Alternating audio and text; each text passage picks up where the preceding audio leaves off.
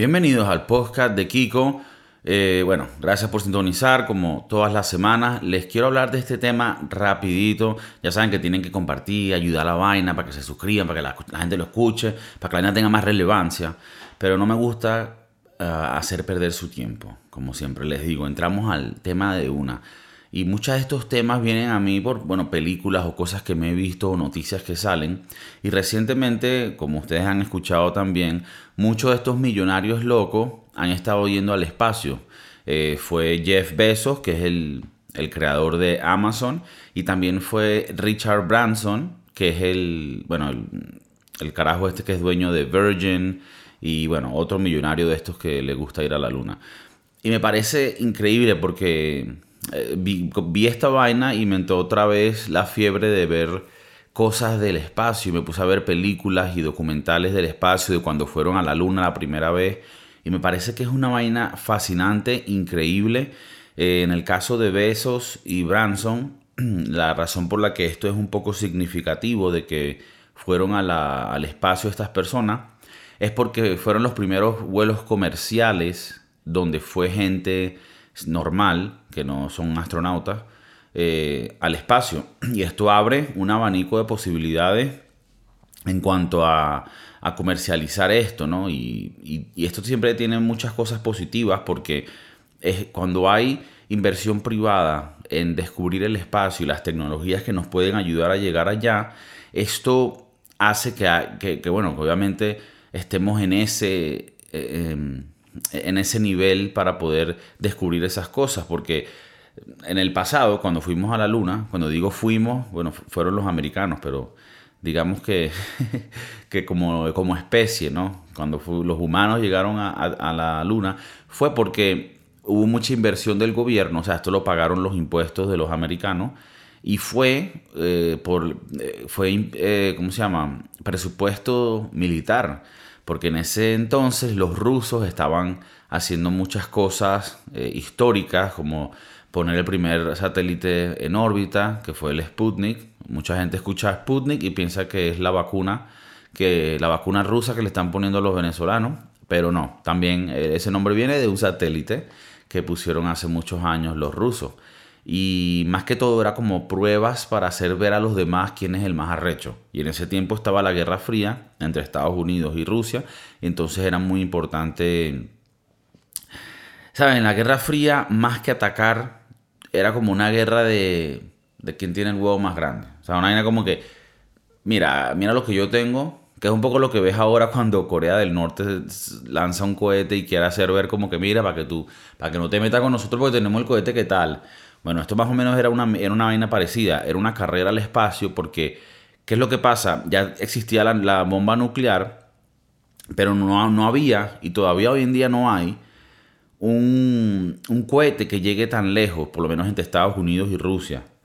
Entonces, una de las ideas macabras era que si tú podías salir del espacio y después volver a entrar en el espacio en, en un lugar donde ya estés más cerca de tu enemigo, podía ser una manera de tomar ventaja si, si, fuesen a haber unos ataques. Entonces, nada más ir al espacio, hacer cosas en el espacio, le dejaba saber al otro, mira, cuidado con lo que hagas porque aquí estamos desmontados, sabemos cómo llegar al espacio. Entonces Rusia había ganado muchas de estas estos hitos, ¿no? Por lo menos el primer hombre en el espacio, el primer satélite en el espacio, el primer hombre en caminar en el espacio, o el primer hombre que hizo un día de órbita en el espacio. O sea, muchas cosas hicieron los rusos que los americanos quedaron por detrás. Y entonces, en, el, en 1961, John F. Kennedy, que era el presidente de los Estados Unidos en su momento, él fue asesinado después, como muchos sabemos en la historia, él, él dice un discurso muy, muy histórico que antes de que se acabe la década, o sea, él lo dice en el 61, antes del 70 vamos a llegar a la luna. Que era una vaina así que cuando te ves los documentales, eh, se siente como que los, ingenieros, astronautas, gente de la NASA, cuando escuchan ese, esa vaina se quedan como que verga.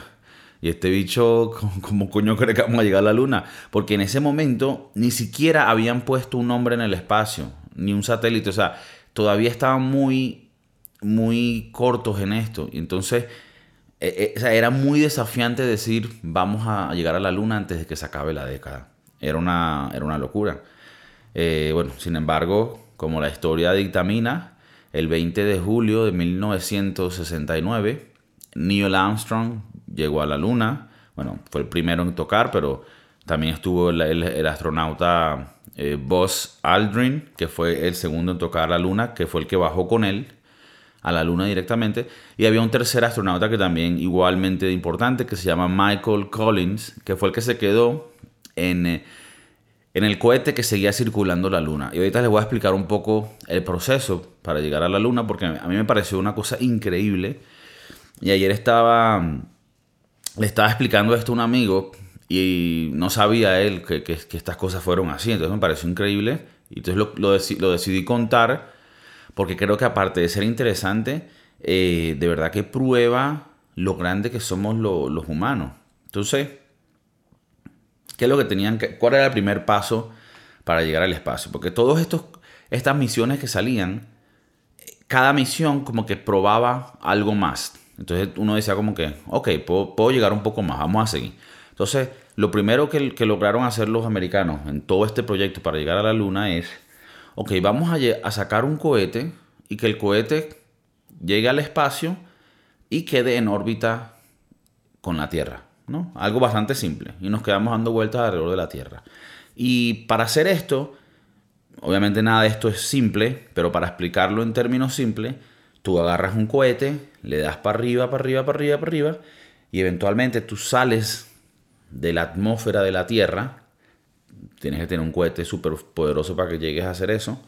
Y cuando tú llegas ya afuera en el espacio, la Tierra tiene una fuerza gravitacional, que es la que nos mantiene pegados del suelo. Entonces, ya cuando tú llegas afuera, con la velocidad que tú llegaste afuera, tú te quedas dando vueltas alrededor de la Tierra, de gratis. Cuando, cuando digo de gratis es que no tienes que gastar más energía, más combustible.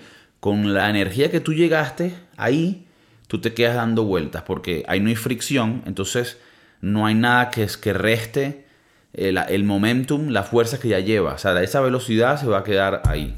Al menos que tú, con el motor, propulses para volver o para salir de, la, de esa atmósfera.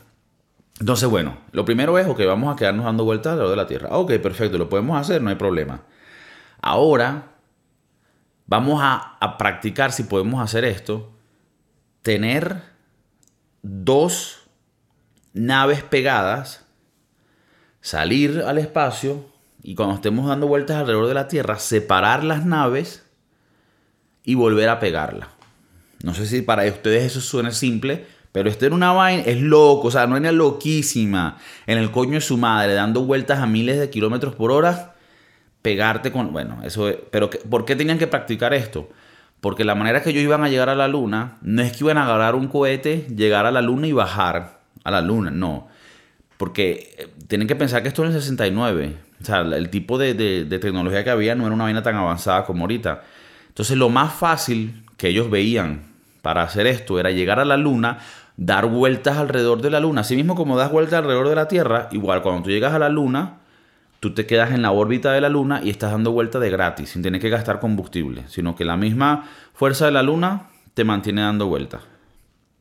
Y de ese cohete que está dando vueltas alrededor de la Luna, que es el cohete original, que saliera un cohete más chiquito, bajara al suelo de la Luna y luego subiese otra vez a la órbita de la Luna, se pegase con, el, con la nave principal y después todos ellos juntos devolverse a la tierra.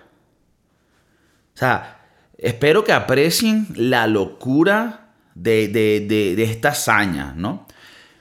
Si les explico rápido por qué ellos prefieren, tú dices, coño, pero ¿por qué hacerlo con dos naves? ¿Por qué no con la misma nave bajar y ya? Bueno, lo que pasa es que tengan en cuenta que la nave principal es bastante grande y en la y en la y en Marte no es que tienen una, una, base donde ellos pueden aterrizar de ping y todo. O sea, esto es un lugar hostil en el que nunca han estado. Entonces la manera más segura y viable que ellos podían ver esto era bajar un cohetico más chiquito que gastara mucho menos combustible para subir y bajar en vez de llevar la nave gigantesca abajo. Aparte que iba, era mucho más difícil aterrizar esa nave allá abajo. Entonces, esta fue la manera que ellos lo, lo idearon. Sales de la Tierra, llegas a la Luna, das vuelta alrededor de la Luna y mandas una nave más chiquita a conocer la Luna y que luego vuelva. Para darles un ejemplo como que más fácil o una metáfora de cómo esto es, imagínense cuando llegaron los conquistadores a las Américas. Cristóbal Colón va con su barquito lleno de, lleno de gente ahí, queriendo pegar un quieto. Llegan a las Américas, pero el barco gigante no llega a la orilla, sino que en vez ellos bajan barcos más chiquitos, como una, unas balsas pequeñas, que son las que llegan a la orilla y empiezan a descubrir las cosas, ¿no? O sea, más o menos es eso. Tú tienes un barco grande que llega cerca del lugar, pero luego tú mandas unos barcos más chiquitos que son los que van a llegar a la orilla. Y bueno, eso es por muchas razones, por seguridad, por vainas. En el caso de los barcos, la orilla creo que ni los dejaría entrar completo y pudieran quedarse atrapados. Y bueno, de esta manera también creo que pueden asegurarse que puedan escapar si hay un problema. Pero bueno, más o menos esa es la metáfora. Hay varias películas buenas en este aspecto. Hay muchas películas malas del espacio que, no la, que, que, obviamente es mejor ni verlas. Por lo menos la de Gravity de Sandra Bullock con George Clooney, malísima. Eh, hay una que se llama The Passenger, que está en Netflix, que es reciente, de un carajo que, que está en una nave espacial y se queda atrapado en una nave espacial, malísima, no habla de nada. Pero hay unas películas increíbles que las tienen que ver y que les van a explicar mucho mejor de lo que yo estoy explicando todo esto.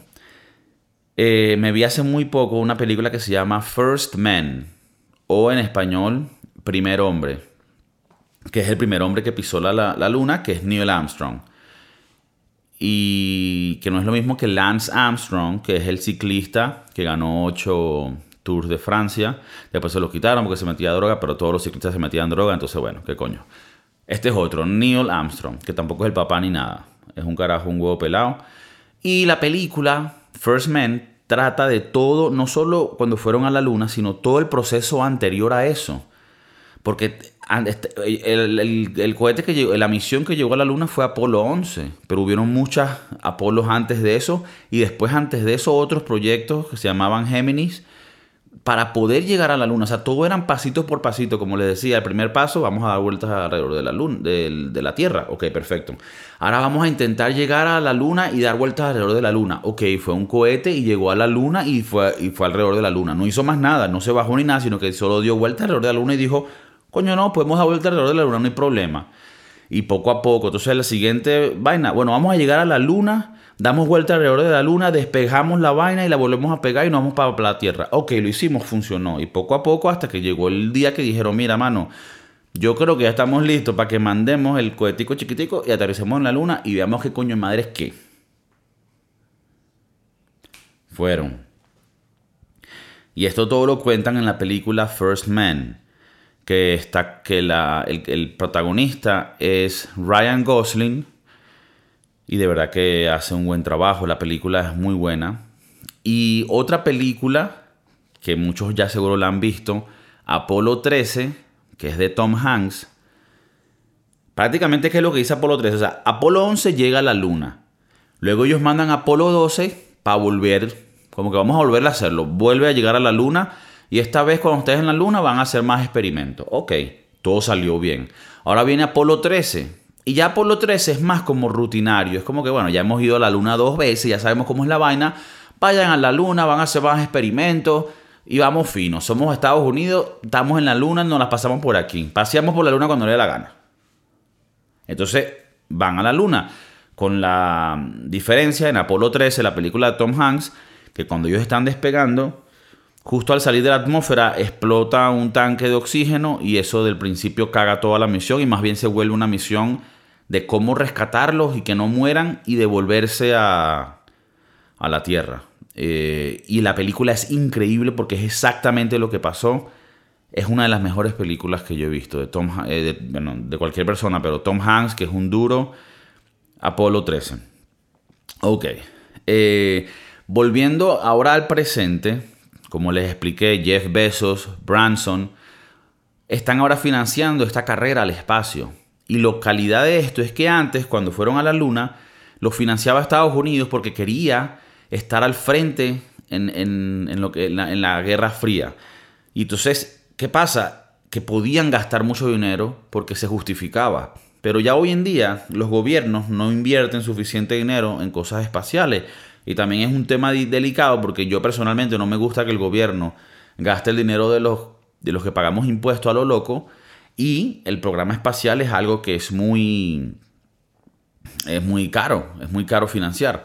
Entonces, bueno, el punto de esto es que cuando ya lo pasas al mundo privado, o sea, cuando ya hay interés privado de gente que agarra su propio dinero y invierte e invierte en ir al espacio, en ir a la luna, comercialmente, ya eso se vuelve una vaina que, o sea, imagínate, de gratis estamos descubriendo más cosas del espacio. Una de las cosas que le decía la gente a estos carajos cuando estaban llegando a la luna era como que había gente que lo, estaban opuestos a esos gastos porque decían, coño, aquí hay gente que está pasándola mal y ustedes están yendo a la luna. O sea, ¿qué, qué coño van a buscar en la luna? Necesitamos es papa, necesitamos es comer. Y también hay un argumento de que, coño, este tipo de descubrimientos y de hazañas nos llevan a eventualmente conocer y descubrir cosas que resuelvan muchos problemas en nuestra vida. O sea, la tecnología es gracias a eso. imagínense, si no es porque nosotros vamos al espacio y logramos poner satélites, o sea, no tuviéramos el internet que tenemos hoy en día, que gracias a él creo que resolvemos muchos problemas y salvamos muchas vidas. Entonces, hay que ver esto de una manera relativa porque por un lado puede parecer que no es justificable, pero hay otras maneras en las que sí es justificable. Pero bueno, el caso es que con besos, eh, con los besos, eh, los besitos, con Jeff Bezos y Richard Branson, y también está Elon Musk, como todos sabemos, tienes a tres carajos que están usando su dinero para ir al espacio y uno quiere hacerlo más arrecho que el otro. Y miren el marketing tan importante de esto. Jeff Bezos y Richard Branson, los dos estaban montados en el cohete que fue al espacio. ¿Qué te dice eso? Eso te dice si tú eres una persona que estás interesado, un millonario, en pagar para ir al espacio y quieres saber que esto es seguro, coño, ¿qué más seguro o qué más seguridad vas a sentir si los carajos, los dueños se montaron ellos mismos y arriesgaron sus vidas? Tiene que ser que la vaina funcione. O sea, esto es un marketing importante y eh, eh, esto va a hacer que, bueno, nosotros vamos a hacerlo más barato pero más bonito. Entonces empieza la competencia y eso siempre es, me parece para mí, bueno. Esperemos que esto lleve a que, coño, pronto pueda literalmente ir a, a tener una luna de miel en la luna. O sea, que tú, mi amor, nos casamos. ¿Dónde vamos a ir? ¿Para Cancún? ¿Para Tulum? ¿Cancún qué Tulum, mamá huevo? A la luna. Al Hotel Virgin de Richard Branson allá en la luna. El bicho, ¡pum! Eh, una merma. Eh, bueno, después de ver estos documentales, la luna no es un lugar en realidad bonito para estar, es muy árido, es muy hostil, no hay nada, pero bueno, sería como, sería interesante.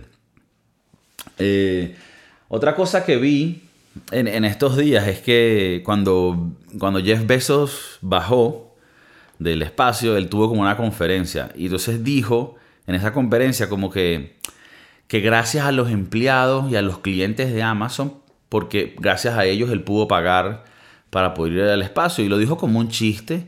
Y hubo gente que se lo tomó, creo yo, muy personal, como que, verga, este mamagüeo se burla de la gente.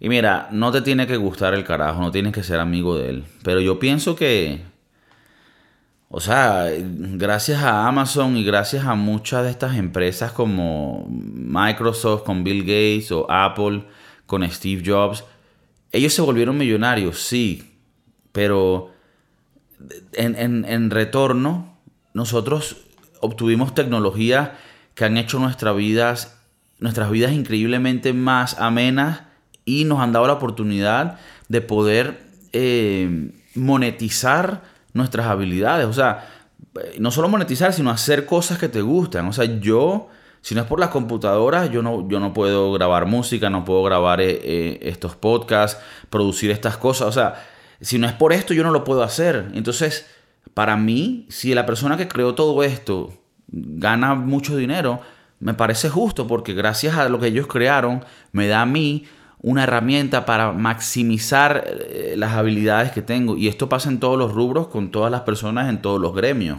Entonces, no sé, creo que criticar a esta gente millonaria me parece un poco estúpido. Como que hay gente que decía, se gastó tanto en ir al espacio, con eso podía haber dado de comer a casi todo el mundo. Y yo me pregunto, Ajá, pero ¿y, que, quién coño? O sea, tú porque tengas dinero es tu, es tu obligación darle dinero a los demás. Si tú no te lo, si tú no te lo robaste, hermano, ese es tu dinero. Y si tú quieres agarrar ese dinero y agarrar un cohete y irte para el espacio, para tirarte un peo en el espacio, yo creo que ese es tu, ese es tu problema, ese es tu, tu derecho. Tú tienes ese derecho si tú, si tú tienes esos reales. Entonces, ¿por qué Jeff Bezos o Bill Gates o Elon Musk tienen billete? Porque crearon cosas que a la gente le encanta, servicios, productos y que hacen su vida mucho mejor y por eso están dispuestos a dar el dinero de ellos a esta gente para que les den esos productos. O sea, por lo menos eh, en, Amazon a la gente le encanta comprar en Amazon porque es más barato, porque te llega el día siguiente todo esto. Pero entonces no, no quieres que esa persona gane. O sea, esa persona creó un sistema eficiente que funciona y por ende la gente lo usa y lo compra y lo paga pero entonces él no tiene derecho de, tener beneficios de eso. O sea, creo que eso es lo que maneja la invención del mundo. O sea, todas las, cosas que mejoran, todas las cosas que creamos están impulsadas por el incentivo de que tú vas a tener una mejor vida y vas a estar más cómodo si tú, si tú creas estas cosas. ¿Me entiendes? Cuando tú, cuando alguien creó la lavadora automática, él creó la lavadora automática y se esforzó en crear la lavadora automática porque él dijo, la gente, cuando tenga esta máquina que va a hacer que lo lave todo sin que ellos tengan tres horas lavando a mano, ellos van a decir, no vale, a mí no me importa pagarte 300 euros, 300 dólares por esa lavadora, porque lo que me va a quitar, lo que va a mejorar mi vida, vale mucho más que eso. Y eso cuando se crean cosas bonitas, cuando tú creas algo, un servicio, un producto, que a la gente le vale más, mucho más de lo que están pagando por él, porque es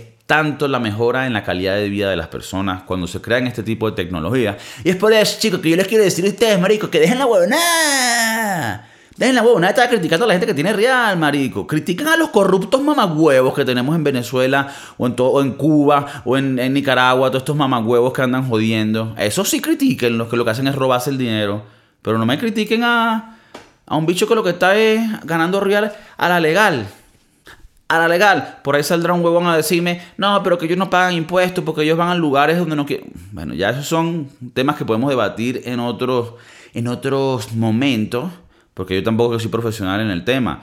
Sé que cuando Amazon va a un estado y va a montar una fábrica, o no una fábrica, un almacén, ellos tratan de, de conseguir los mejores impuestos porque están trayendo muchos trabajos y van a hacer una inversión grande en ese estado o en esa ciudad. Y esas son cosas que, se hablan y eso no significa que tú estás siendo eh, malo por no pagar impuestos o lo que sea. Tú, haces ciertos tratos dependiendo de dónde tú vas a llevar empleo, porque eh, eh, vamos a estar claro, Amazon es el segundo empleador más grande de Estados Unidos. Entonces, y esto sin hablar de Amazon Web Service, que prácticamente casi todas las páginas web corren de los servidores de Amazon.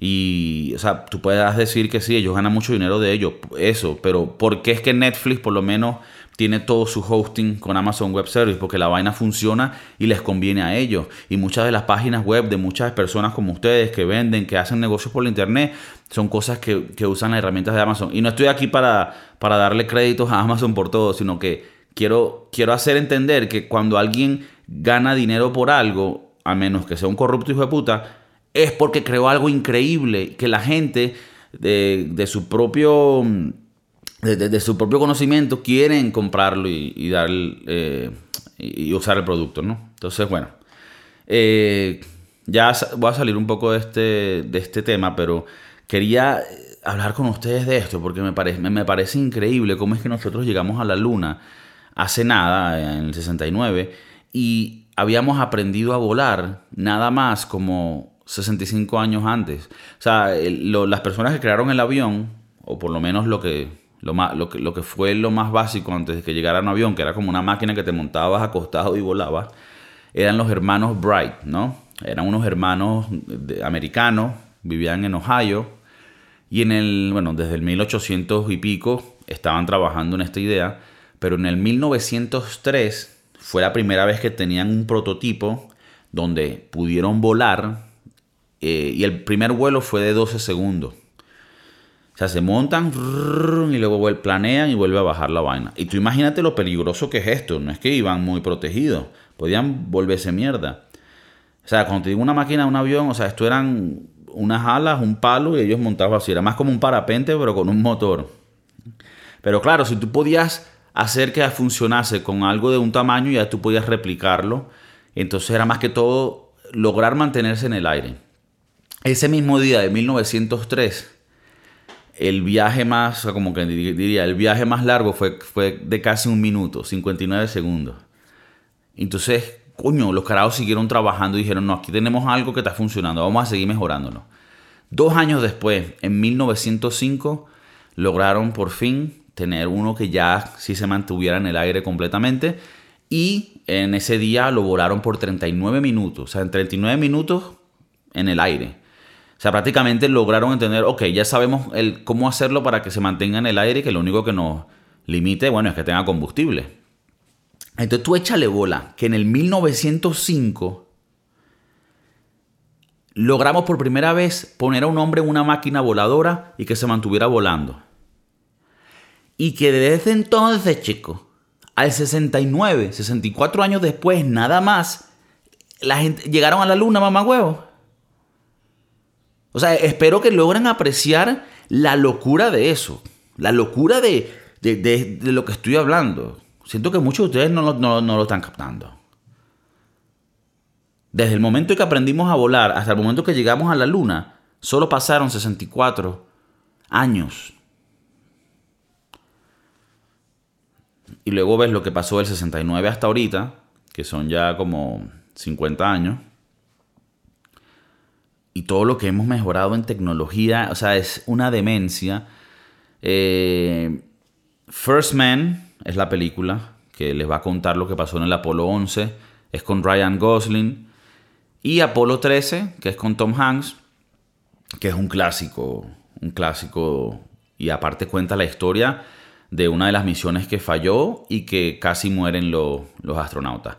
Se los recomiendo, demasiado buena. Quiero que me den sus comentarios, que me digan si este tipo de cosas les interesa, les, anima, porque yo no sé si es que a veces me siento que me meto en unos huecos, pero me parece súper increíble todo esto del espacio. Quiero saber sus opiniones, quiero saber si ustedes conocen de otras cosas que también les interese y que podamos hablar en, este espacio.